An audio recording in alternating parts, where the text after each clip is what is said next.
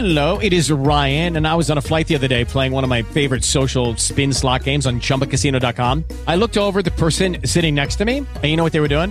They were also playing Chumba Casino. Coincidence? I think not. Everybody's loving having fun with it. Chumba Casino is home to hundreds of casino style games that you can play for free anytime, anywhere, even at 30,000 feet. So sign up now at chumbacasino.com to claim your free welcome bonus. That's chumbacasino.com and live the Chumba life. No purchase necessary. VGW Group. Void were prohibited by law. See terms and conditions. 18 plus. With the Lucky Land slots, you can get lucky just about anywhere. This is your captain speaking. Uh, we've got clear runway and the weather's fine, but we're just going to circle up here a while and uh, get lucky. No, no, nothing like that. It's just these cash prizes add up quick. So I suggest you sit back, keep your tray table upright, and start getting lucky. Play for free at LuckyLandSlots.com. Are you feeling lucky? No purchase necessary. Void where prohibited by law. 18 plus terms and conditions apply. See website for details. Buenos días, Madre Esfera. Buenos días, Madre Esfera. Buenos días, Madre Esfera. Hola amigos, bienvenidos un día más al programa, al podcast de la comunidad de Madre Esfera.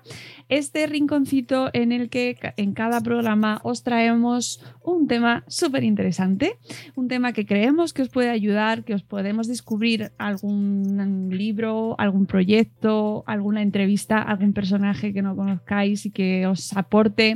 En este caso yo creo que a la persona a la que vamos a entrevistar puede que ya la conozcáis porque es amiga, es, es muy madre esférica, ha formado parte de nuestro equipo y de nuestros corazones. Ay, qué bonito.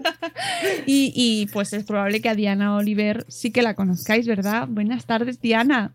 Buenas tardes. Buenas tardes, noches, lunes, digo ma- mañanas, pero es que estamos hablando por la tarde y estas cosas son, pues son así, ¿no? y ya, además, el hecho de que sea por la tarde afecta neuronalmente, por lo menos a mí. Y a mí, a mí también.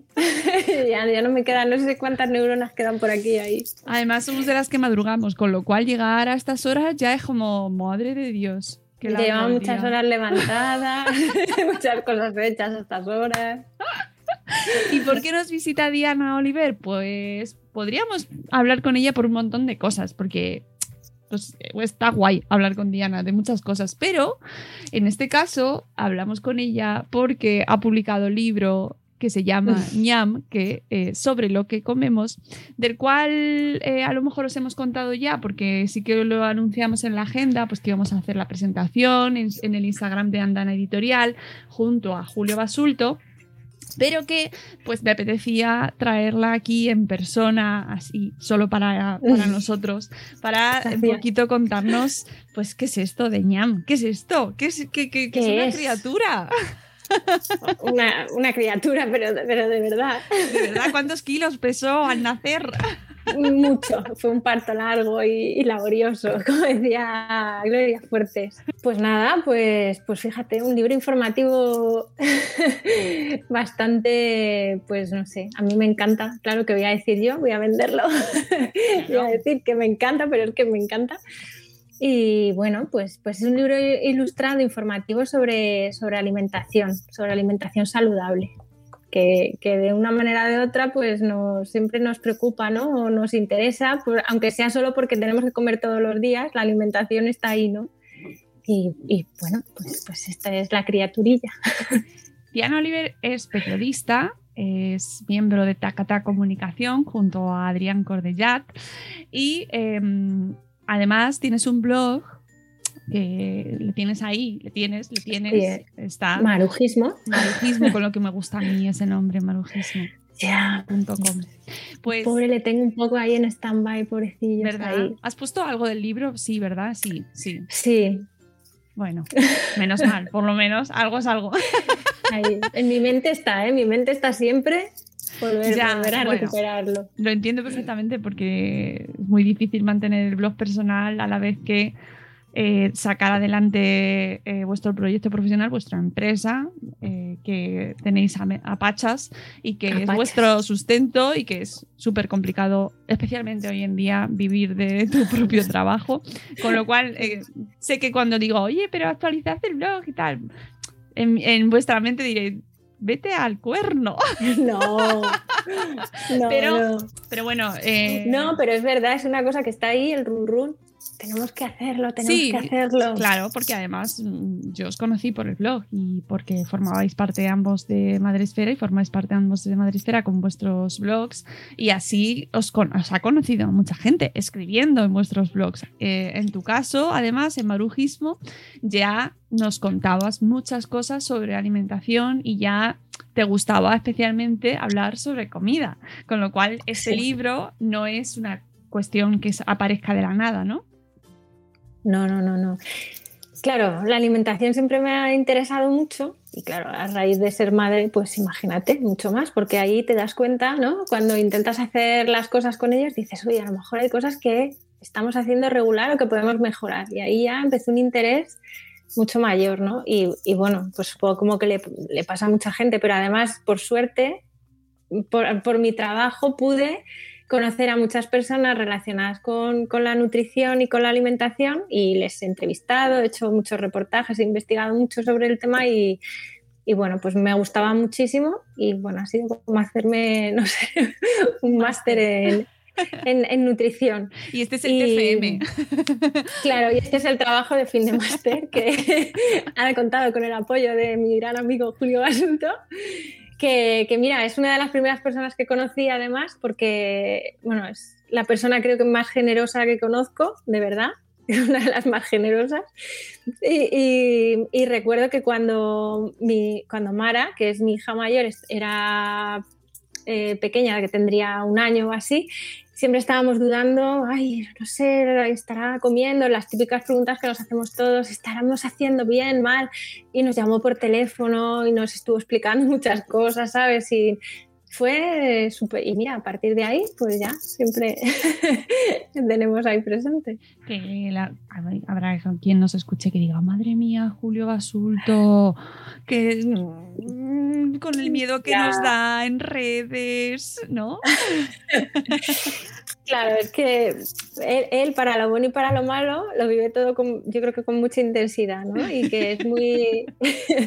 yo, yo también soy así, le entiendo mucho y siempre que hablamos le digo, jo, es que te entiendo porque yo soy muy así, pero bueno, se moja mucho y al final pues también la alimentación es un tema que genera tantísima pues saca nuestros miedos, nuestra, nos pone frente a ay, esto que no estamos haciendo muy bien o mal, o que me dejen en paz, que no quiero que me digas ya que lo estoy haciendo mal, ¿no? Entonces, cuando eso te lo están ahí diciendo, pues no gusta mucho, ¿no? Y creo que eso también, y tampoco es, una persona que no tiene pelos en la lengua y que eso también eh, es muy...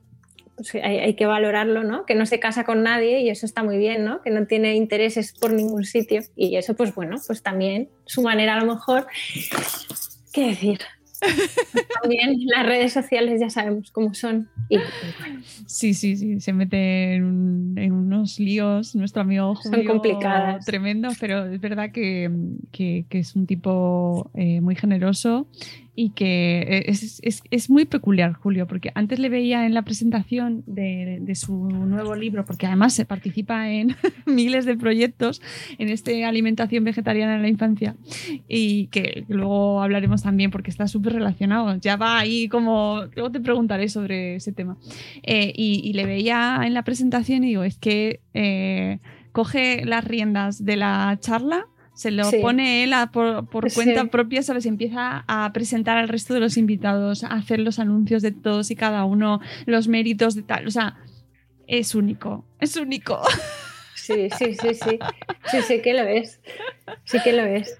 Pero eh, sobre todo es muy sabio y aprendemos mucho con él. Le mandamos desde aquí un Yo abrazo sí, yo- enorme porque Yo sé es que le quiero mucho, le aprecio mucho como profesional y como persona muchísimo, entonces, pues, ¿qué voy a decir de él? Que no sea que nadie se meta, por favor, con Julio Basulto. No, no, no, no. No hay que meterse con Julio Basulto porque además aprendemos un montón. Y aunque no lo parezca, tiene mucho sentido del humor. De verdad. Sí, sí, sí. Es verdad que sí, ¿eh? Porque hay mucha gente que se lo toma como ataque de directo. eh, Claro, es lo que te decía antes, que al final es un tema también que genera eso, ¿no? Siempre. Porque además se mezclan dos cosas y en tu libro y eh, también eh, tema de alimentación y tema de crianza. Dos puntos en los cuales surgen, eh, bueno, pues las aristas ahí más enconadas, ¿no? Eh, me estás Las diciendo... dos Españas. Sí, sí, me estás diciendo que estoy dando mal de comer a mi hijo.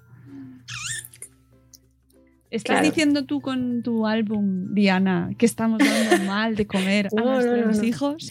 Claro, ese, ese era mi miedo, que yo se lo he dicho a, a Ricard y, y cada vez que le hablaba con alguien del libro, decía, es que yo no quiero que esto sea eso, ¿no? Que, que tú lo veas y digas, "Uf, joder, o, o sentirte atacado, sino el decir, vale, esta es la información que hay, esto es mucho más fácil de lo que aparentemente ahora mismo es hoy, porque, bueno, pues porque creo que por muchos motivos, entre ellos, bueno, la publicidad, tenemos un poco un lío bastante importante, que no es que seamos tontos, es simplemente que, que- que no, es tan fácil a lo mejor eh, quitarse esos, esos planteamientos, esos pensamientos que nos han introducido ahí de bio, eco, light, mm, engordar, no engordar, eh, y el hierro, la carne, es muy, muy complicado. Entonces, pues bueno, pues a alguien que reúna, un libro informativo al final trata eso, ¿no? De reunir toda la información que hay sobre un tema, organizarla y en, esa vorágine de información, pues que tú puedas tener aquí todo resumido, ¿no? Y, y pues eso, y, y es, e- en esencia eso es ñam, ¿no? Pues la organización de una información que está ahí, que hay mucha y muy variada, y hay una que es muy buena y hay otra que es terrorífica, y tú lo sabes, que, que todavía sigue existiendo muchísimos bulos y muchísimas ideas erróneas en torno a la alimentación, y si es alimentación infantil ya ni te cuento, porque es una barbaridad. Y bueno, pues a- a- a- tenía que estar en algún sitio todo organizado, basado en lo último que se sabe, y, y ahí está. Es importante eh, aclarar que tú lo haces como periodista desde tu experiencia en estos años, pero no eres nutricionista. Claro, eso eh, era otra cosa que me preocupaba. El, el que va a decir, claro, un nutricionista puede decir, ¿qué estás haciendo? Porque por eso también contar con Julio, ¿no? Y con, con su experiencia, con su profesión, con lo que él sabe, ¿no? Que sabe muchísimo. Y decir, vale, Julio, yo esto es todo lo que sé, esto es todo lo que he investigado, esto es lo que creo que una familia necesitaría saber, ¿no? Pues que, que se, y, un, un niño, una niña, que, que necesitaría saber cuál es la información más importante, pero yo no soy nutricionista, tengo información, he investigado porque como periodista investigo sobre los temas que trabajo, pero quiero, quiero saber si esto realmente pues hay, hay algo que pueda llevar a la equivocación o puede ser que esto eh, confunda al lector ¿no? o la lectora. Entonces, pues, pues ahí también el tener el apoyo de, la persona que sabe de nutrición, ¿no? además de, lo que yo haya podi- haya podido investigar o saber por mi propia experiencia incluso, porque también hay un poco de, eso ahí. En todo lo que haces al final, cuando haces un trabajo así, también está tu experiencia personal, ¿no? Y bueno, pues, pues tener dos hijos, eh, estar rodeada de tantas familias y, y, pues, pues ver lo que dicen unos y lo que dicen otros en torno a la alimentación suya de sus hijos, pues también lo que ves en el parque, lo que ves en los desayunos por la mañana, lo que ves en el colegio, pues todo eso está aquí también un poco, ¿no? ¿Es fácil eh, alimentar bien, de una manera saludable, a, los- a nuestros hijos? Pues regular, regular, porque yo creo que en la alimentación, creo, eh, es, influyen muchos factores, porque yo puedo, alguien puede decir, pues comer sano es esto, esto y esto, pero claro, luego hay un montón de circunstancias alrededor que son emocionales, que son familiares, que son tus circunstancias económicas y materiales que, tienes, que te puedes permitir, que no te puedes permitir, mmm, porque es, es, así, o sea, lo sabemos y, se dice mucho, se habla mucho de si es más caro o no es más caro comer sano. Pues a ver, mmm, puedes comer bien gastándote no mucho, pero mmm, sí que lleva un dinero gastarte porque tú puedes desayunar, eh, puedes tener un paquete de magdalenas por un euro 50 magdalenas y cada día desayunar dos magdalenas, fíjate todo lo que tienes, pero si ya tienes que comer fruta, pues encarece tu, tu cesta de la compra, es así. Hay gente que de verdad no tiene ni para... Entonces, claro, pues comer sano sí, puedes hacerlo, mm, pero tiene un montón de condicionantes alrededor que tal. Luego también depende de lo que comamos los adultos, que estamos siempre hablando del ejemplo y de lo que tengamos en casa o no, pero es así. Julio Basulto sobre eso eh, escribió de hecho un artículo, me parece que en materia sobre el tema, no lo tengas en casa que te lo comes, pues al final yo no le puedo decir a mi hija, a mi hijo que no coma, no sé, que no se tome un bocadillo de notilla para merendar si yo lo tengo ahí, si yo me lo como. O sea, entonces, claro, continuamente son los mensajes que les trasladamos a ellos, lo que hacemos nosotros y le estamos enseñando, las circunstancias que he dicho antes y luego está el entorno en el que vivimos que yo, por ejemplo, para mí ha sido muy fácil los tres primeros años de la mayor mantenerla bastante alejada de un ambiente más o menos insano en cuanto a alimentación, porque comía en casa, comía con nosotros, nosotros no tenemos en casa alimentos que no queríamos que ella comiese, pero luego llegó el colegio, llega la realidad, entonces tú a tus hijos no les puedes tener una burbuja y eso también hay que asimilarlo, que, que, podemos hacer mucho en casa, pero que luego hay que salir de esta casa que es una burbuja y que tienes que enfrentar a que, bueno, pues que no todo el mundo eh, le preocupa su alimentación igual, que no todo el mundo tiene a lo mejor la información que tú puedes tener o le da importancia a esa información, o sea que, que es que es mucho más complejo comer bien o mal de lo que parece así, que parece que es como voy a comer bien. y bueno, pues alrededor hay un montón de ruido también y de circunstancias. Mm, sí, y que se, muchas veces se convierte en eh, ese come bien también en un mensaje pues demasiado simplista, ¿no? Porque también, como tú bien has explicado, el entorno, las necesidades, los recursos de cada familia y su tiempo, porque para también comer bien hace falta tiempo. Claro, más que tiempo, organización, yo creo, ¿no? Yo también. Bueno, aunque hay, ¿eh? claro, aunque hay el tiempo tiene que estar ahí. Es verdad que decimos, te echa una birria y lo último que te apetece es coger y meterte a hacer no sé qué. Es verdad que, organizándote muy bien y empleando muy bien el tiempo y, la, y, tirando de cosas que ya te ayudan un poco y que te permiten ahorrar tiempo, pues ahorras más tiempo todavía. Te quiero decirte, por ejemplo, eh, unas legumbres cocidas pues ya te está salvando un día hacer, lo mezclas en una ensalada, que puedes echarle cuatro cosas o cueces una patata y ya tienes ahí un plato rápido.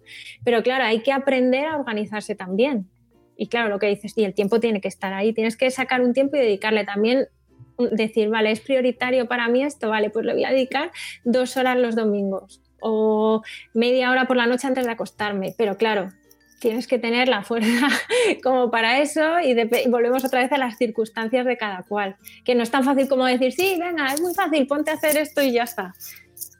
Claro, y, y, el tiempo para ir a comprar. O sea, porque es mucho más sencillo comprar todo en el mismo sitio, una gran superficie, por ejemplo, que vas con el carro y lo llena todo y venga, tal, tira esto, venga, oh, y esto se hace en dos minutos, venga. O sea, que, que echar el rato en ir a acercarte al mercado, a donde sabes que eh, la, bueno, pues la mejor fruta o la fruta más que puedas encontrar de mejor precio, ¿no? Porque mm, todo cuenta. Claro, eso sí que es una tarea, claro, que cuando dicen más mercado, menos supermercado. Hay sitios donde no hay ni mercado. Nosotros hemos estado un tiempo viviendo en Rivas y en Rivas no existe el concepto de mercado, no existe. Tienes el centro comercial, tienes el Mercadona y tienes Ahorra Más pero no, es, no, no, existe ese concepto de ir al mercado. También es verdad que, ahora mismo Internet ha facilitado mucho las cosas, porque es verdad que puedes hacer una compra online a la semana, te la llevan a tu casa y te puedes ahí, pero claro, tienes que tener tiempo para pensar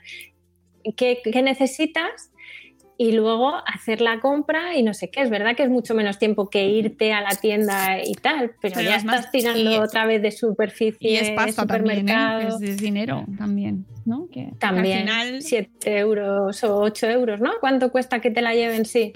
Claro. Depende del sitio, pero sí. O sea, barato no es. Claro. No. y, al final todo va sumando y entre unas cosas y otras que no es excusa, ¿no? Pero es verdad que, que a veces el mensaje de, pero come bien, hombre, pues hombre, pues es que a veces es muy complicado, ¿no? Y yo creo que eso también actúa en contra de, de, de la gente que de los que divulgáis sobre este, eh, sobre este tema, ¿no? Que muchas veces la gente como que se rebota frente a ese mensaje de pues claro, como ni que fuera tan fácil. Eso si no tengo tiempo, y entonces se genera ahí. O por ejemplo, cuando te dicen, eh, o se hacen grupos de comida real. ¿no? Y lo- entonces ya no puedes comer eso, no puedes comer lo otro, eso, Claro, no, esto eso es como- no está en mi claro, grupo. claro. Claro, claro, claro, pero eso hay, creo que en todos, no sé si somos así obsesivos, en general también nos pasa mucho porque eso lo ves en los grupos de Baby Led Wedding, por ejemplo, esos enfrentamientos que hay, de es que no es Baby Led Wedding puro porque le has metido una papilla de no sé qué. Claro, es como, como enfocas también esto, que creo que también hay que relajarse, ¿no? Que no puede No ser que, que hagas de la alimentación saludable una obsesión, o sea, tiene que ser algo que realmente lo incorpores a tu vida como una, una parte más de tu vida y que lo aprendas igual que has aprendido a lavarte los dientes haciendo circulitos y no sé qué, para que no, no te estropees las encías, pues sabes que cocinando determinadas cosas o, ni siquiera cocinando, evitando hacer muchas cosas, estás mejorando ya mucho. Si en vez de comer con un refresco en la mesa, una Coca-Cola, refresco, si me viera Julio Basulto decir refresco, bebida azucarada, con una bebida así, o, o te tomas una cerveza todos los días para comer, o no sé, te tomas de postre todos los días unas natillas de chocolate, pues a lo mejor solamente reduciendo eso ya estás mejorando muchísimo, que a veces no es un cambio que digas, voy a comer bien, ya mañana me voy a dedicar a cocinar todos los días dos horas, me voy a ir a comprar al mercado, que a veces hay solo pequeñas cosas que vas haciendo en casa y, y eso ya mejora muchísimo lo que- lo- la, la alimentación tuya y de los demás, porque vu- vuelvo otra vez a lo del principio, si no lo tienes en casa no te lo comes, entonces si tú tienes en casa fruta, te comerás fruta, si tienes natillas, pues a lo mejor puedes pecar más fácilmente, ¿no? De decir, "Mm, bueno, hoy estoy harta, estresada, cansada, mm, los- me voy a tomar las natillas hoy para después de comer, después de cenar, ¿no? Y, está ahí. Pero, pero bueno, que no, que no es tan fácil por, por eso, por todo eso que, Sí, sí, es complicado. Eh, ¿Crees que, hablando, has mencionado el Baby Led Winning y me parece muy interesante eh, porque parece como que mm, es uno de, bueno, que tiene, es- siempre está el debate en torno a si es eh, o no una mejor forma de introducir la alimentación a los bebés. Bueno, debate en ciertos mm, eh, sectores, ¿no? Hay en otros en los que está muy claro. ¿Qué, ¿Cómo influye el Baby Led Winning desde tu opinión en mantener o implantar una alimentación saludable? ¿Es necesario que se haga Baby Led Winning o se puede comer saludablemente sin tener que haber pasado por esa etapa? Uy. Qué pregunta delicada, ¿eh? Pues, eh, pues, porque que esta, depende de la respuesta que te dé, que te dé me- se me echará encima unas personas. O sea, no. Yo creo que ante todo es el sentido común y, y creo que el Baby Led Weaning tiene muchas cosas positivas y eso está o sea, se sabe, se ha investigado y se sabe que el weaning influye en, en lo que son los sabores, en, en el ir- ir- que el niño de verdad come lo que necesita y que no tal, pero, pero es verdad que si tú le estás ofreciendo al niño o a la niña alimentos saludables y tú no te sientes preparada para mm, dedicarte a, ni tienes tiempo, porque luego también tienes que tener tiempo y tienes que tener las condiciones para poder hacerlo. A lo mejor eh, tu hija te la está cuidando unas horas, tu abuela, tu no lo sé. No puedes hacerlo, pues tampoco hay que obsesionarse con eso. O sea, yo creo que lo importante es que tú les ofrezcas alimentos saludables y que tú en casa lo hagas también y que el entorno sea lo más saludable posible, que no se fume en esa casa, que no se beba alcohol, que se camine, que se intente caminar más que, eh, que coger el coche hasta para ir a comprar el pan, ¿no? Y yo creo que eso es todo lo que hay que transmitirle. Si se lo vas a dar entero o triturado, pues yo hoy después de mi experiencia personal y después de todo lo que he leído y visto y pues sí, tiene muchísimas cosas buenas y es muy interesante eh, eh, ofrecerles la alimentación así, pero que si no te nace, no te sale, no puedes, no tienes tiempo, no te interesa o no, sé, o cualquier otra cosa, pues tampoco pasa nada por ofrecer el alimento triturado esos meses, que al final son seis meses, ¿no? Porque luego enseguida ya tienes que empezar con los sólidos, ¿no? Y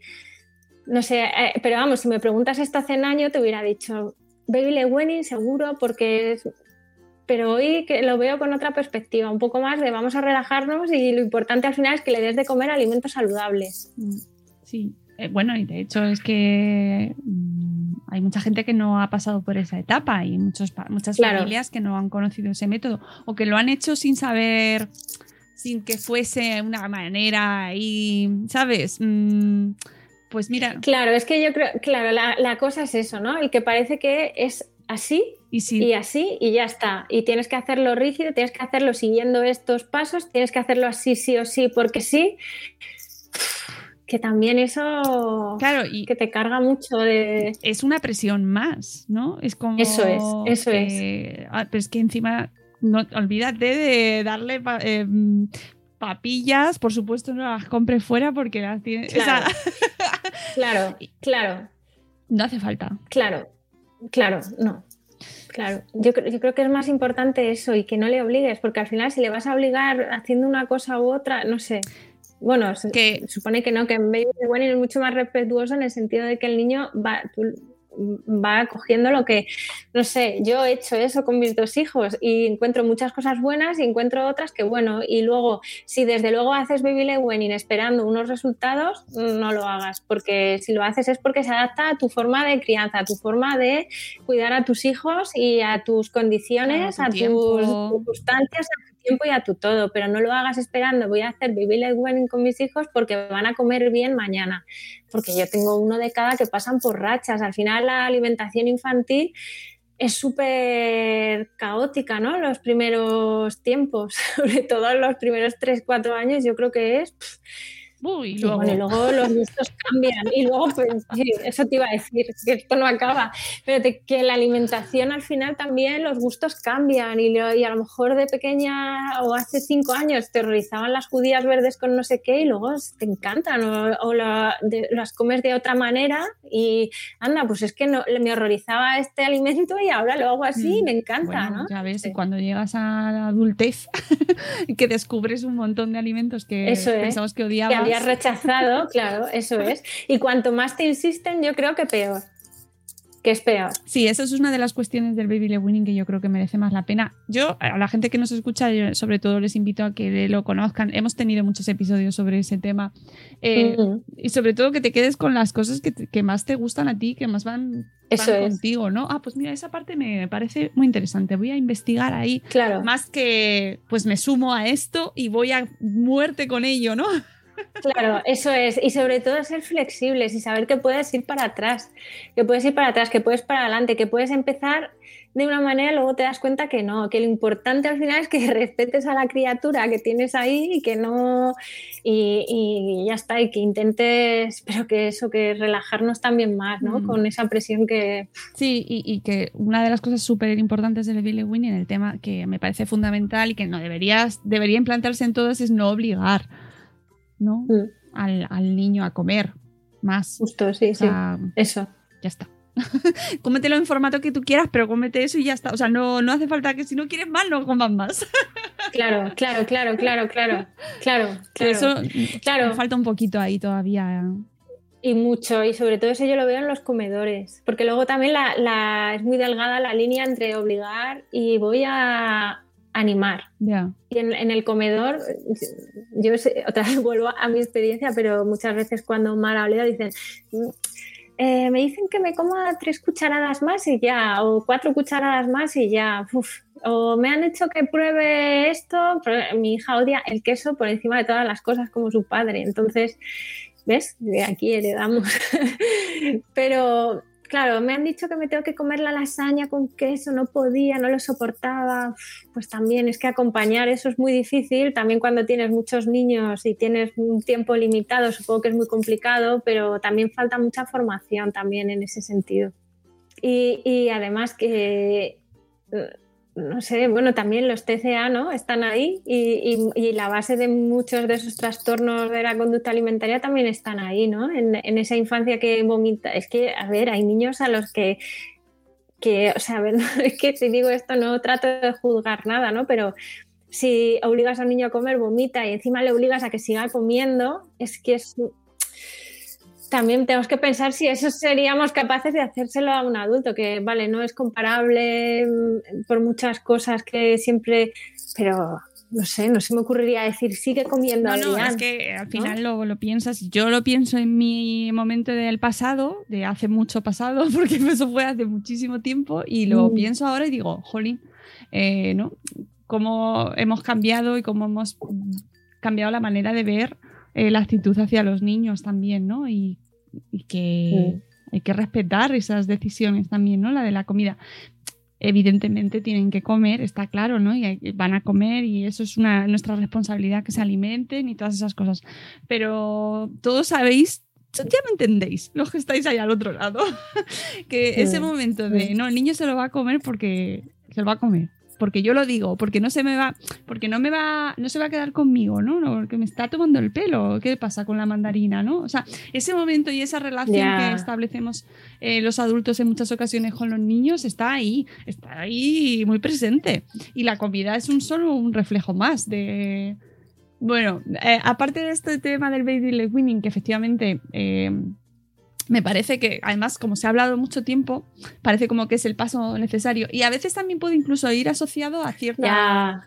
Eh, bueno, pues como porque, mira, es que estos son los padres modernos que le tienes que dar el baby Claro, weaning, hacer claro, leche, claro, sí, sí, es verdad. no sé, Claro, claro, claro, como sí, en sí, el pan. es baby leg weaning, porteo, colecho, son como... Claro, Colecho, teta, teta, con baby winning, colecho. Claro, porteo, claro, claro. eh, es que aquí madera, está, por eh, un lado, es que yo esto lo veo, por un lado está lo que a ti de repente te nace porque, porque dices, uy, a lo mejor esto lo hicieron conmigo y no, ahora que yo estoy aquí no me parece tan buena idea eso que hicieron conmigo, no me sale hacerlo con mis hijos. Por otro lado está el, boom informativo de información que tienes ahí, ¿no? La infoxicación que vivimos con todo lo que tenga que ver con la crianza, la educación. Y luego también, pues hay, una parte ahí que, que está el marketing, que ya está ahí y es, es- es una realidad y aprovecha también estas circunstancias para vender determinadas cosas, ¿no? Y boom de culas colecho y boom de juguetes de madera y boom de pedagogías determinadas. Pues también está ahí, ¿no? El marketing aprovechándose de eso, entonces se hace más popular, entonces empieza a tal, y entonces un poco todo. ¿Qué es realmente lo que yo quería hacer o qué lo he hecho de verdad por... Entonces, y está todo eso ahí. Luego también hay cosas que ahora vemos muy modernas, pero que no son modernas, porque la lactancia, tú me dirás cómo hemos evolucionado hasta aquí, hasta porque hasta el siglo XIX no había un biberón, ni siquiera no es que hubiera un biberón, es que no se podía dar leche que no fuera humana a un bebé porque se te moría, ¿no? ¿Cuántos bebés han muerto por, por esto? Entonces, claro, pues, pues es retomar algunas cosas que a lo mejor se habían dejado porque durante un momento de, la- de nuestra historia pasaron a ser otras.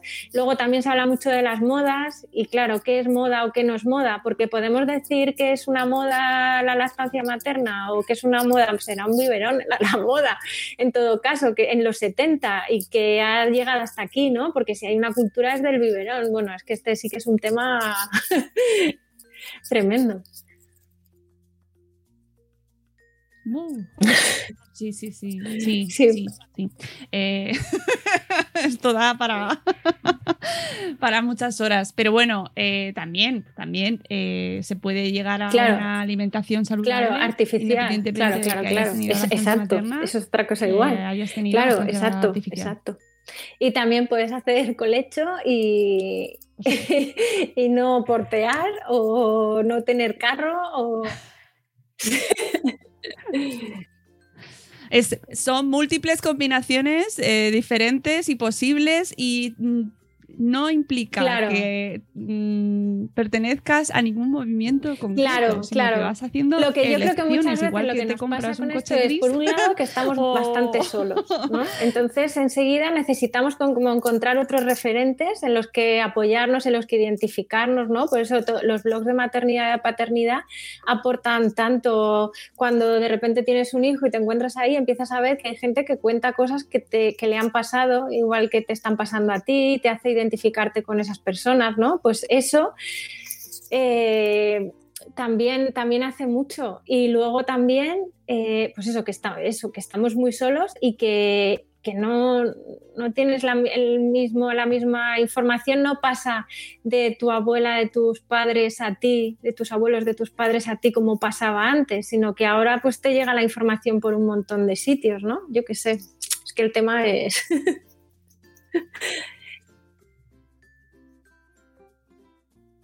Ahí eso está muy relacionado Ah. con el libro de José Carlos Ruiz, la, que se- estamos perdiendo las tradiciones. Y al perder las tradiciones perdemos las identidades. Es que, jo, es que ese, ese volve- vendrá próximamente. Qué la guay. entrevista con José Carlos. Pero Ah, es sí, el ya sé cuál es, claro que sí, La claro que filosofía sí. Bueno, al desánimo. Y fíjate que al final sí, sí, sí, sí, es que lo tengo ahí entre Sí, mis pendientes sí porque que se además lo- Adrián le estaba leyendo el libro y me decía, mira, mira poquito". lo que dice, es un Pues- retrato maravilloso de nuestra generación. Es maravilloso y, y explica incluso, o yo lo veo, le veo relaciones incluso a esto que comentas. Eso ¿no? es, eso es, eso es, eso es. identidad a la que Eso es. o sea, vamos de, Eso es algo, necesitas, es que ese y- sentimiento de y pertenencia no- está ahí entonces y necesitas necesitamos pertenecer a- pertenecer a algo y esto desde que algo, desde la ¿no? infancia, ¿no? Desde que eres una niña y necesitas pertenecer a ese grupo de amigos, cuando eres adolescente esto está ahí súper se ve muy claramente, ¿no? Que esa necesidad de ir separándote de tu familia y de encontrar tu lugar y cuál es tu lugar, cuáles son tus, son tus iguales. Pues esto cuando llegas a la maternidad es un poco eso, el decir, joder, ¿dónde está la gente? O, ¿Dónde está mi tribu que decía Carolina del Olmo? ¿no? ¿Dónde qué es? Entonces empiezas a buscar ahí en todo, en la alimentación, en, en el sueño, y empiezas a ver cosas que, que tú te habías hecho unas expectativas y las tenías muy bien, pero te das cuenta de que, bueno, pues que no es todo como pensabas. Mm. Sí, y bueno, hay Saludable. abierto Eso también es. a, a aprender Saludable. de manera pues, Eso eso, es. relax. relax. Y en la comida también, en la comida también. Eh, ¿Cuál crees que es el peor error que podemos cometer? Aunque no me gusta hablar en términos categóricos porque eh, al final decimos por un lado que nos tenemos que relajar y luego por otro, ¿cuál es el peor error que pueden cometer las familias? no es eso, pero sí que lo que más, bueno, pues eh, la, tenden- la peor tendencia que ves en, en la actualidad en, la- en cuanto Pues, a alimentación eh, infantil.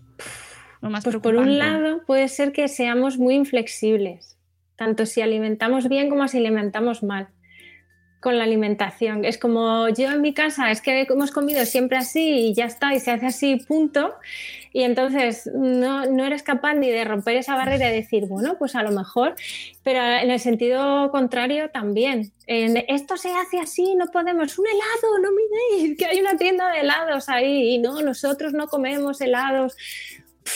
Pues creo que hay que ser muy, mucho más flexibles y, y sobre todo creo que, que eso, lo que es que es volver otra vez a lo mismo de relajarnos, pero es que volvemos otra vez a lo mismo. Al final obtienes el efecto contrario todo el tiempo. Si tú quieres que tus hijos coman bien, pues no te empeñes en que coman bien y seas machacona y una pesadilla detrás de ellos. O sea, yo eso me he dado cuenta que cuando más digo, ay, Mara no está comiendo fruta, no come fruta, cinco piezas al día, no sé qué, no está comiendo la suficiente es que es peor, más lo van a rechazar. O sea, y también tienes que ser flexible en decir, bueno, pues no pasa nada, el sábado me voy a ir a merendar un helado porque me apetece comerme un helado y el domingo voy a hacer un bizcocho porque me apetece y bueno, pues es que no pasa nada.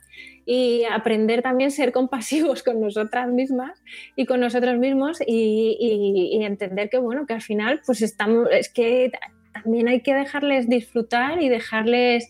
eh, no sé, que aprendan, ¿no? Que no estar todo el rato ahí tan...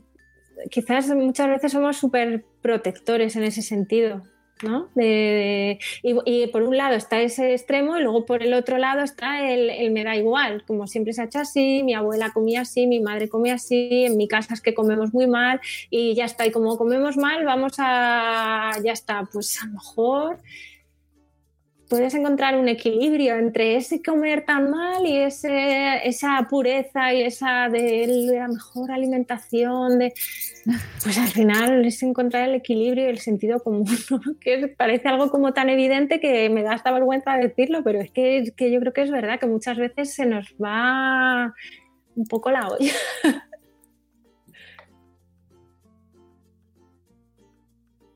Hmm. Sí, sí, al final pierdes un poco, eh, yo veo esa tendencia, ¿no? A perder, eh, a obsesionarse Claro. con- también con alimentarse bien, ¿no? Hay gente que ya, ya está llegando a tener verdaderos problemas por- con esa, con- en ese sentido, ¿no? Claro, es que eso es una patología, claro. O sea, de que se convierta en un claro. ¿Cuándo, cuándo es un momento, cuándo te tienes que preocupar, ¿no? Cuando de repente la alimentación, es que yo lo veo y, y hay una evolución y creo que la gente está cada vez más preocupada. Es que yo no, no sé si tú lo has visto eso, pero yo, eh, otra de mi experiencia personal, lo veo en el colegio. Los niños, las familias de los niños y las niñas de 6 años son diferentes, que a lo mejor ha coincidido así, a las familias de los niños y las niñas de 3. Y, creo que hay mucha más gente preocupada por la alimentación en las familias de tres de lo que estaban las familias de seis. Y, y no sé si esto tendrá algún estudio o no, pero cada vez hay una mayor preocupación, pero una preocupación un poco, en cierto modo, patológica, esto que dices de la obsesión, ¿no? Porque puedes preocuparte por la alimentación, puedes querer mejorar la educación alimentaria que hay en tu centro escolar, puedes mejorar el comedor porque es, un entorno de educación fundamental, el comedor escolar lo es, es otro elemento más educativo, igual que puede ser la educación física o las matemáticas. Pero claro, tienes que también entender el contexto en el, que estás. Tienes que entender que todo no se hace hoy de hoy para mañana y que tienes que entender que tampoco puedes llevarlo todo al extremo, de eliminar al 100%, de la- es que mi hija nunca ha tomado azúcar y ahora, ya, pero aquí hay una fiesta que se llama Halloween y a lo mejor pues un día al año tal, no la lleves a la fiesta si no es lo que quieres hacer, pero esto es lo que hay y vamos a ver cómo podemos mejorar eso para que sea al 50% saludable. Pues sí, pero que, que eso, que llega un momento en el que creo que se, nos obsesionamos ¿no? con, con ese asunto a niveles mal.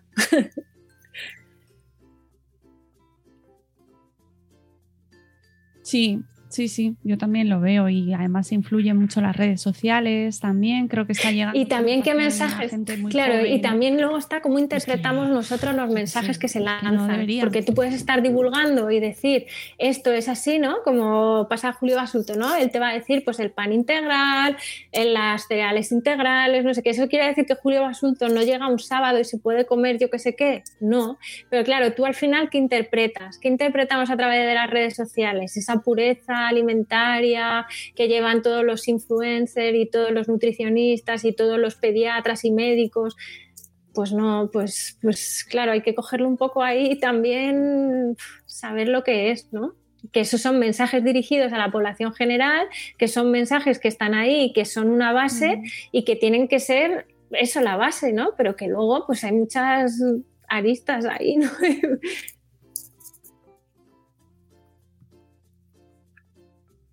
Mm. Eh, yo creo que el, el álbum, este ñam sobre lo que comemos, me parece que es, una, es un buen acercamiento y un- una buena aproximación a, a- tanto a los padres como a los niños, a toda la familia al completo, de una manera bastante amable y sin ese Claro. tono que hemos comentado eh, de regañir, de regañina, ni de esto está prohibido, así y tal, aunque sí que nos ayudas porque nos vas dando pautas o nos vas explicando, eh, bueno, pues estas- esto es lo que habría que ir evitando, esto, esto es mejor por esto. Pero bueno, Claro, y, de una y- manera mucho más pedagógica. No sé, y sobre ¿no? todo más práctico, ¿no? Y entender y sobre todo poner eso en contexto. Para mí era importante poner eso en contexto, es decir, vale, eh, todos comemos. Comemos los animales, las plantas, los seres humanos. ¿Por qué comemos? Pues mira, en el caso de los seres humanos, comemos por esto, por esto y por esto. Y luego pones ese contexto y luego eh, ¿qué es lo que es comer sano? Pues comer sano es esto, es esto y esto, y quizás pues puedes, te pueden servir estas ideas para introducirlas o cocinar con ellos, contar con su, con su opinión. Yo creo que eso también es importante, que ellos participen, que puedan ellos también decidir ¿no? si, si cocinas esto de una manera o de otra, implicarles con lo que ya sabemos que es meter a niños en la cocina e implicarles en eso, o sea, dejarte de eh, ideas de, o dependerá de cada familia y del el carácter que tengan tus hijos y tus hijas y el carácter que tengas tú también. Pero que no es Pinterest, que no es Instagram y que todo se ensucia, que se romperán mil cosas, que a lo mejor no les interesa en absoluto, y pasan, pero bueno, pues que también se pasan muchos momentos y que, y que, bueno, pues que se pueden hacer muchas cosas que a lo mejor pueden mejorar un poco eso, lo que comemos.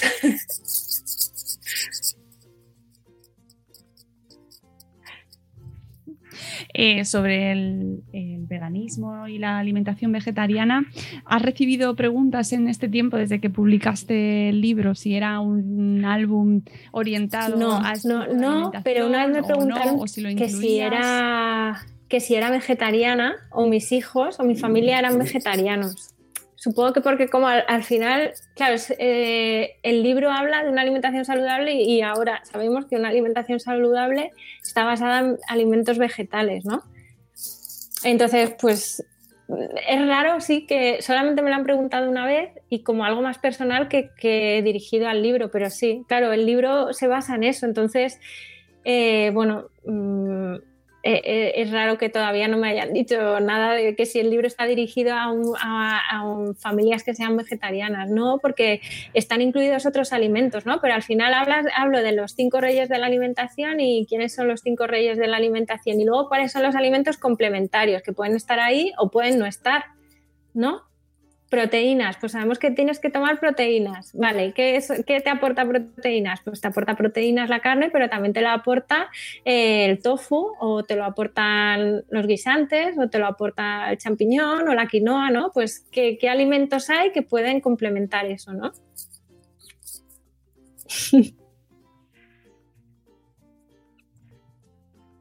Eh, sí, ¿no? Y además es que me parece muy interesante porque vamos hacia. Cada vez se habla más de alimentación vegetariana. Antes comentaba este libro que justo estoy, estoy leyéndome estoy ahora. y- estoy esperando el, eh, la alimentación vegetariana en la infancia. Sí, Y pues, pues Libraco, ¿eh? Libraco, que, del cual daremos buena cuenta también aquí en Madresfera, ya os, os contaremos. Y de Julio Basulto, María Blanquer, María Manera y Pepe Serrano. Y es muy interesante porque, porque sí que me parece significativa esta como una tendencia a hablar más sobre este tema y ya como perder el miedo de hablar. Antes, hace unos años se hablaba mm, de de Bueno, y sigue- sigue pero mucho, siempre en sigue adultos. mucho. Como que en niños bueno, también rompe. Claro, pero al, a- este- Claro, este, libro, por claro. ejemplo, eh, que está firmado por cuatro profesionales expertos en Pepe, salud sí, y, Pepe, y- sí. y pediatras, eh, Pepe, Pepe Serrano es Pepe Pediatra en Twitter, por ejemplo, y Julio trabaja también mucho Sí, María, sí, María mucho sobre ese sí, tema, y las dos que María y Manera, María, bueno, es que Ellas además Marías, creo que han Marías. participado en la guía de Cataluña, que es una Bueno, guía maravillosa. claro, pero de verdad yo a que- todo el mundo se lo recomiendo. En el cole a lo mejor alguna vez o alguna familia me ha dicho, ay, es que me encantaría comer bien. ¿no?". Y yo siempre digo, por favor, la guía. Como Julio Basulto que insistía tanto con la guía, pero es que de verdad la guía es una herramienta súper útil para eso. Y ahí también está, ahí te das cuenta de que la alimentación vegetariana está ahí y que, y que también en la infancia. O sea, que, que deberíamos... Lo que pasa que también es un cambio de mentalidad, ¿no? Claro, eso. Sí, sí, sí, está claro. Que yo creo que no estamos aún en ese momento, pero bueno, me parece muy interesante que se. O sea, yo personalmente a mí me cuesta trabajo. O sea, es decir, eh, hace unos años lo veía como una opción mucho más radical, ¿no? Como, ala, ¿dónde vas? No, eso no se puede hacer, ¿no? Los niños no, los niños que coman de todo, ¿qué me estás contando? Y ahora ya como que lo vas viendo y, y, pues eh, estas obras y eh, lo, lo vas empezando a ver como algo muchísimo más eh, posible y avalado por, por gente que sabe y que Y- y es importante también, y ya no solo un cambio en cuanto en a, a salud, que es verdad que puedes tener una dieta vegetariana y vegana mal planificada, puedes alimentarte, la puedes hacer perfectamente insana, igual que una alimentación om- omnívora, ¿no? Eso es verdad. Pero, pero también es verdad que el medio ambiente, Sí, sí, sí. eso luego saldrá muchísima gente diciendo, no, pero es que el, el- cultivo de, de no sé qué y no sé cuántos, pero es que eso está, es una realidad, es una realidad. Yo, por ejemplo, sí soy vegetariana, pero mis hijos no lo son. Eh, Adrián tampoco lo es. Pero el pequeño sí que muestra mucho más interés, apenas le eh, siente eh, interés por comer nada de carne o pescado y, siente mucho más atracción por comer legumbres, por ejemplo, le encanta, o la soja texturizada, cosas así. Y claro, a, a mí eso, o sea, lo veo o sea, lo, veo como con normalidad porque sé lo que es, lo que tal, y no lo veo, lo vivo como algo dramático. Y creo que es una forma, para mí, ser vegetariana no es algo, no sé, para mí no es una moda, ni es un, es una, es como lo poquito con lo que yo puedo ser un poco coherente con lo que quiero hacer. O sea, yo en mi cabeza y en mi forma de vivir y de pensar tengo un montón de ideas continuamente enfrentándose unas a otras. Cosas que yo sé que me gustaría hacer de una manera, pero que veo imposible hacer o que no veo cómo hacer. Y otras que por más que quisiera no podría hacer. Entonces, para mí ser vegetariana es un poco como eh, no sé, como un poco revolucionario en mí misma, no sabría cómo explicarlo. Es como lo único que puedo hacer desde mi lugar, que veo ahora mismo que puedo contribuir y que no me genera eh, una contradicción permanente con todo lo que hago una manera de aportar a, no sé, yo el medio ambiente, pues no cojo el coche jamás, lo cojo poquísimo, lo tengo aparcado, de hecho lo vendería si pudiera y no lo vendo pues porque tendré que viajar en algún momento a Valencia y el tren es muy caro, claro, muchas cosas, hay un montón de cosas ahí, ¿no? Pero bueno, intento caminar a todos lados. Intento ir, me voy al centro y tengo que andar 6 kilómetros, pues intento coger, andar todo lo que pueda. Intento coger el coche lo mínimo posible. Intento eh, desperdiciar lo menos posible. Intento vivir lo más mm, respetuosamente con lo que me rodea pero muchas cosas pues fallo y en muchas cosas no soy capaz de hacerlo. Entonces la alimentación también es una parte de, de decir, bueno, vale, a lo mejor es para dejarme la conciencia tranquila, no lo sé, pero como es, vale, esta parcela la puedo hacer. Sé que basando mi alimentación en vegetales puedo cuidar el medio ambiente, vale, voy a aportar esta parte, voy a dejar esto, voy a aportar esa parte, ¿no? No sé, bueno, es una de mis...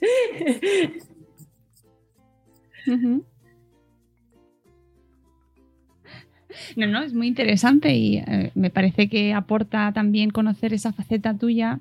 Eh, insisto, el libro efectivamente no está basado en esa, en esa elección eh, de, tu, de tu vida, pero porque sí que aportas toda la información, pero me parece dato relevante, ¿no?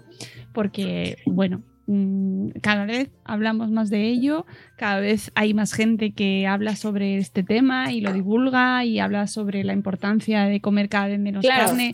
Luego ya eliges si lo quieres hacer con una opción, con otra, si tomas huevos, si no tomas huevos, porque luego ya ese es otro, otro mundo, ¿no? Pero bueno, me parece muy interesante, ¿no? Los motivos que puede haber detrás. Y ya por último, para ir cerrando, eh, tema azúcar.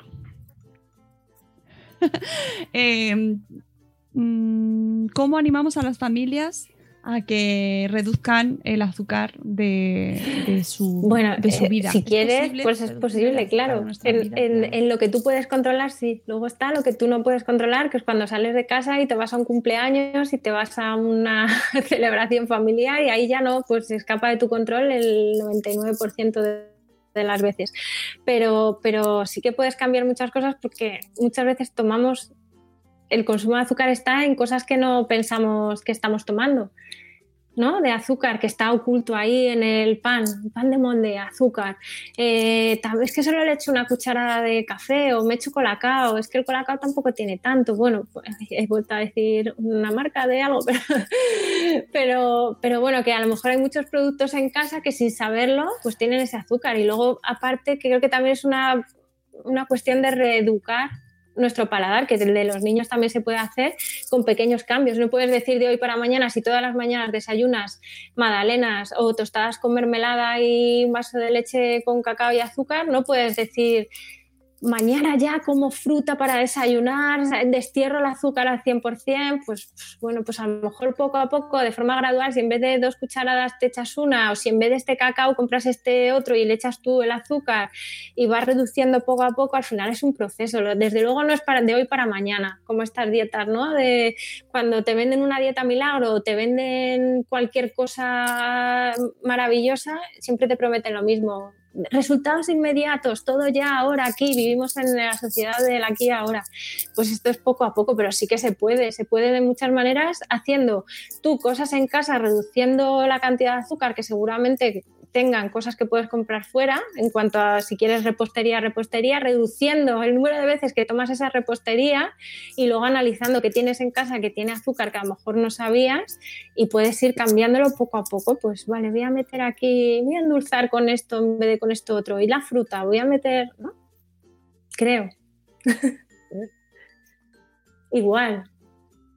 Igual, igual, oculto ahí en el libro, la, sal, la sal y el azúcar que están ocultas en lo que, y es verdad, ¿no? Hay un poco para también convertirnos en detectives y ir mirando ahí que también, también, las salsas, ¿no? Que muchas veces si tienes salsas, no sé, ketchup o mostazas y cosas así, ahí hay sal Sí. Todas las salsas estas de esos dressings son. Esto la cuenta de sin Le caen palos también por todos sitios. sí. con ese. Y mira que el pobre se lleva. Uh, madre mía, mm. mira lo que hay ahí. y ha sido un, golpe de verdad. Sí. El decir, verlo así tan gráficamente ayuda muchísimo a, a tomar conciencia de eso. Es decir, ahora ves un yogur de sabores y dices, ¡Ah! Tiene cuánto 14 gramos dos terrones o dos terrones y medio pues ya lo ves así y dices ah pues sí que es mucho no sí que es mucho. Oye que si te lo quieres comer pues te lo comes pero sabiendo que te estás claro sabiendo lo que estás comiendo exacto exacto que, eso al final es una cuestión de bueno estar informado y de que mm, sepamos lo que estamos comiendo y cuándo lo comemos por qué lo comemos no claro porque tener esa información yo creo que te permite también hacer esas elecciones de forma más libre dentro de nuestra libertad, que ya sabemos que en realidad somos libres. no sé si somos libres para muchas cosas. ya entra el tema filosofía. Claro, filosófico total. Pero, pero es verdad que, bueno, pues que tener esa información te permite elegir y hacer mejores elecciones. Yo creo, cuando tienes información, al final te lleva a hacer mejores elecciones aunque no quieras. Sí, sí, sí. Y además, elegir entre dos dos productos, o sea, leer el etiquetado es fundamental, por ejemplo. Eso, así como para ir cerrando, yo creo que de los tips principales que nos puedas recomendar, Diana, aparte de quitar azúcar y sal, eh, aprender etiquetado, mm, fundamental, ¿no? Claro, sobre todo, y que tu carro, tu cesta de la compra, cuando vas a comprar, pues que la mayoría de los alimentos que hay allí sean frescos, que cocines más en casa, que, aprendas a organizar el tiempo, ¿no? Y, que ya sabemos que el tiempo pues, es el que es y no da para más. Pero bueno, pues intentar en la medida de lo posible o lo que se pueda, pues, organizar mejor esas comidas en casa y, y, eso, ¿no? Y preocuparnos un poco más, que me he quedado ahí, de, bueno, pues es estar un poco más pendientes dentro sin obsesionarnos. ¿no? Claro, y hacernos amigos de las legumbres, que ayer fue el Día Internacional de las Legumbres y eh, hay que recuperar mucho el amor por las legumbres. Están las pobres con todo lo bueno que traen. Están como muy desprestigiadas. Claro, pero se sigue identificando las legumbres con eh, chorizo, mm, morcilla, con esos guisos, ¿no? De calóricos ahí del campo.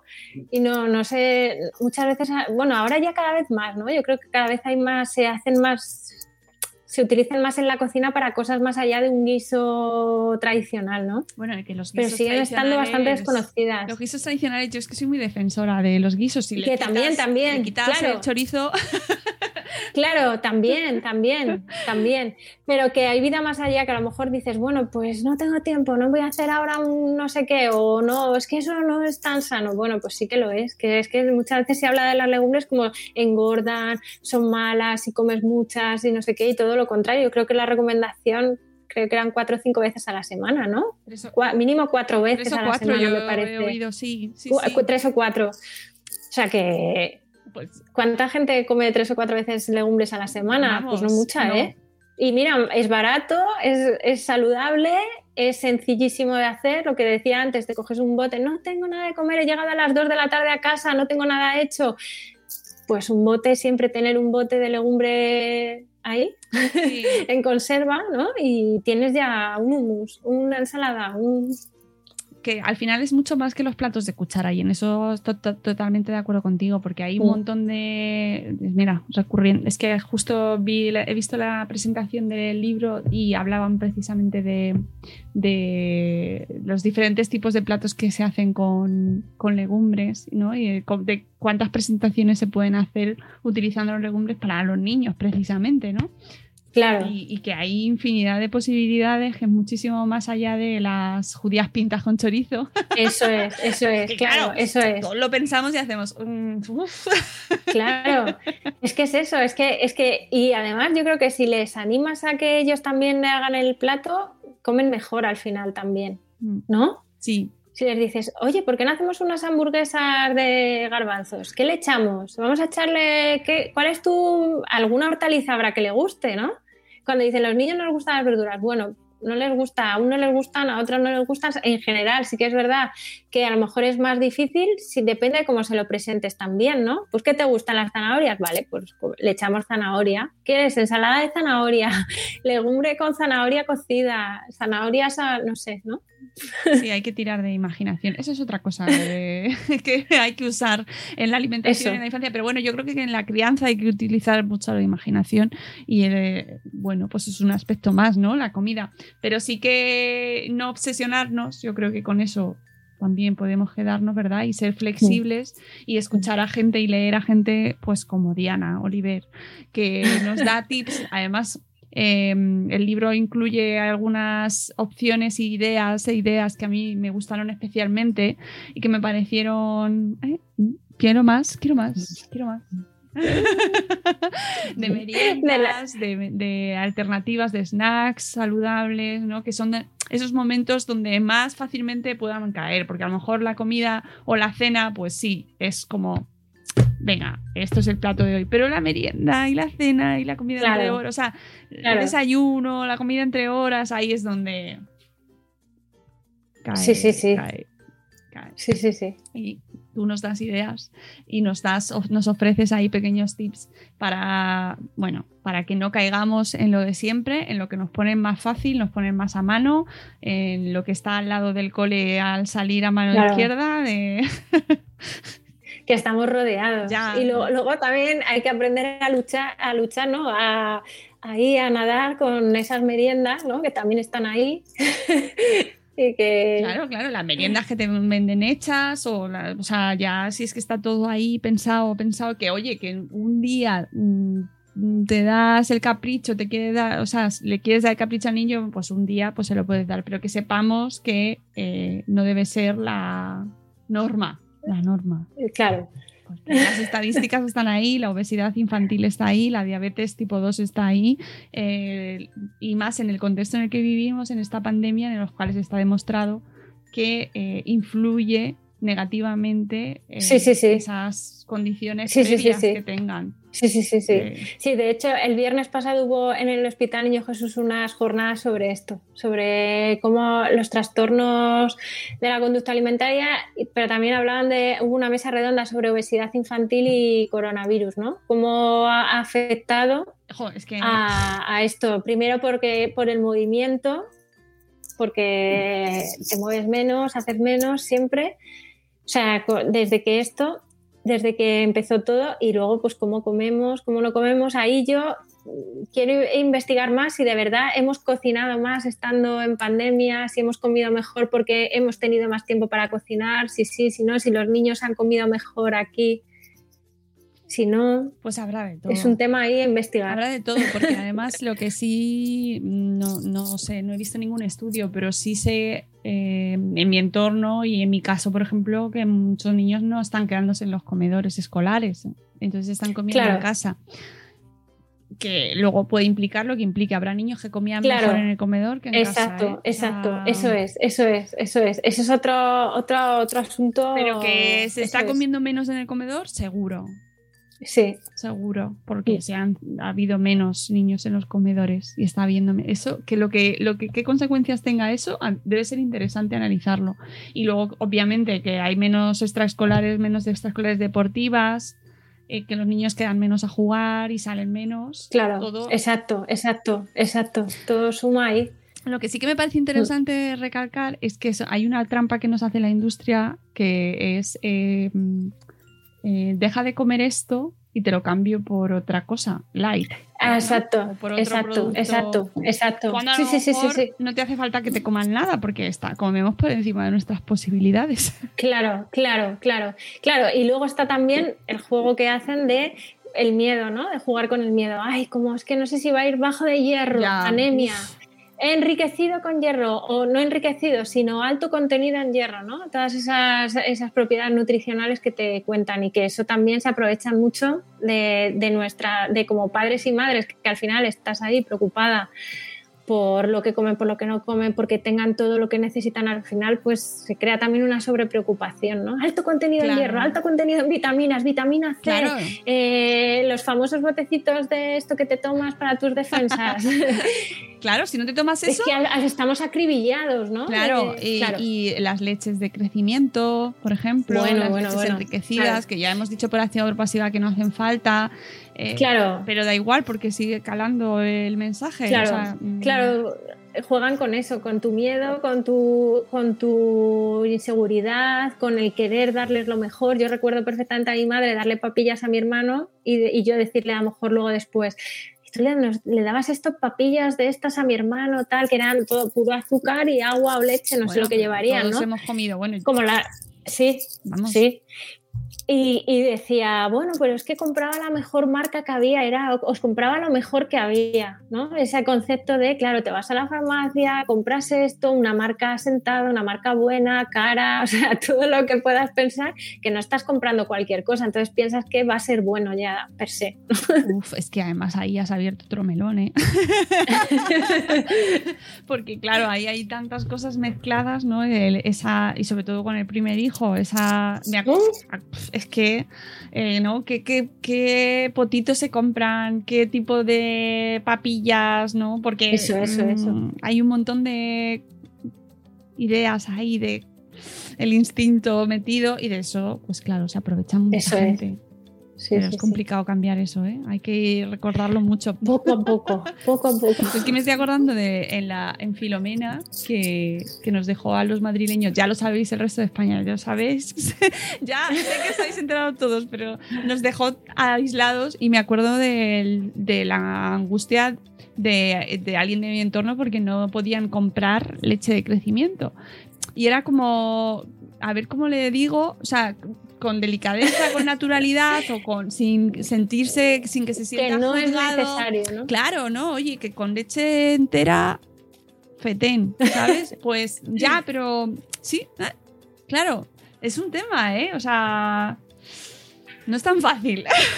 No, no, no, no, no, no, no, no. Que no lo es, no lo es. No es tan fácil. La gente eh, lo que se hizo fue, bueno, pero nosotros tenemos leche normal, que sin problema también, ¿eh? Pero bueno, al final se solucionó la cosa, pero a la gente le costó mucho entrar ahí a, a ese momento porque... Ya, y es que vuelves otra vez a lo mismo de esas, esas eh, pues eso, ese ataque, ¿no? Siempre que te sientes atacada, ¿Qué? ¿no? ¿Que le voy a dar leche normal yo a mi niño? Claro. No, leche normal no. Claro. Que muchas veces es simplemente que no lo sabes. Claro, sí, pero se ha vendido como que esto es lo que lo mejor y entonces ¿cómo no le vas a querer dar lo mejor? Pues Claro, eso que es. queremos exacto, darle lo exacto, mejor, pero exacto, exacto, exacto. Pero es que no hace falta. lo, mejor, lo mejor es lo más sencillo muchas veces. madre mía, complicado todo. En fin, Diana, eh, Diana Oliver, para todos los que nos estáis escuchando, este álbum ilustrado por Carmen Saldaña es una obra preciosa con prólogo de Julio Basulto, donde es un recorrido muy ameno, muy didáctico, muy sencillo, con unos dibujos, unas ilustraciones súper bonitas, eh, pensadas para niños, pero también para la familia. Mirad aquí en, en el, en vídeo en YouTube lo podéis ver, así ilustraciones súper bonitas, eh, con conceptos pues como los que hemos ido trayendo al programa de hoy, un poco aquí esto ha sido una charla en torno a este tema, pero pues eh, hablando sobre carnes procesadas, sobre hierbas, aceite, lácteos, tipos de alimentos, alimentos prescindibles, alimentos imprescindibles, los cereales, las hortalizas, las legumbres, la fruta. Bueno, es un, paseo muy divertido, muy eh, ilustrativo y muy sencillo para que los niños se acerquen de manera eh, divertida a este mundo de la nutrición sin ser nutrición. Sí, eh, de una manera, oye, que es que es lo que comemos, que comemos Claro. cinco veces al día. Claro, es suficientemente importante. claro, ¿no? Expliquemos. Aunque sea solo por eso. Claro, expliquemos por qué cuando vamos a comprar, que a mí sí me, me gusta en ese sentido explicar a los niños por qué compro esto y por qué no compro lo otro, porque com- Claro. elegimos yogur natural y por qué no elegimos el yogur de sabores, por ejemplo. Claro, claro, ¿no? claro. Y eso está aquí. Eso está aquí en Yam para que en esos momentos en los que os decís, madre mía, esto yo esto no puedo, esto es muy complicado para mí, tómate un donut. pues Pues ahí un aliado. Exactamente, ahí tenéis a Diana para eh, esos momentos, sentaros con los niños y ellos mismos os van a sorprender porque los niños, esto es maravilloso, aparte de que son personas, son súper listos y saben perfectamente lo que es saludable y lo que no. Pues sí, ¿eh? Sí Hombre. que es verdad. Eh, eh, Pero total, lo saben perfectísimamente. O sea, no os preocupéis, que no se lo vais a tener que decir muchas veces. Otra cosa es que no lo quieran comer, pero enterarse se van a enterar a la primera. Es verdad. y mm, a lo mejor hasta incluso mejor que nosotros. Así que eh, yo os lo recomiendo como regalo, como, con- como libro de consulta para los coles, para las profes, para tenerlo en, en la gente de los comedores, para hacer talleres, para hacer consulta también en clase, para hablar de, de alimentos en clase, que lo hacéis. Para profes que nos estáis escuchando, sabemos que habláis de este tema. Así que aquí tenéis un recurso súper bueno. Diana, muchísimas gracias, Gracias. por Muchas acercarte. gracias, de verdad. Gracias, placer. infinita. Podemos hablar horas y horas nosotras aquí de sí, lo que tú queramos. sí. Tú y yo sí. Y nada, que, que esperamos leerte más y esas cosas que hacemos, Y los bueno, que leemos blogs. Pues, pues muchas gracias, de verdad. Gracias, gracias, gracias. Que estoy muy agradecida porque solo me ha traído cosas súper bonitas, como estar aquí. y nada, y que estoy muy contenta y os lo agradezco muchísimo. que, Muchísimas que gracias. leáis a Diana y se lo contáis por Twitter, que está ella, Diana Sí, Oliver, yo. se lo contáis o por Instagram también y le decís, pues me ha encantado tu libro, le mandáis fotitos y esas También cosas. pu- puede haber críticas constructivas también. Bueno, se claro. aceptan todo tipo de comentarios. Claro, claro. Ya sabemos que en Twitter siempre va a haber. Todo, todo. Sí. Y nada, que nos quedamos esperando más cosas de Diana Oliver. Amigos, eh, después de esto me voy a preparar la merienda. ¿eh? y que nos escuchamos en el próximo episodio de Buenos Días Madresfera. Ha sido un placer estar aquí con vosotros y con mi amiga Diana. Y que eh, hasta la próxima. Hasta luego, Mariano. Adiós. Adiós, Diana. Adiós. Adiós.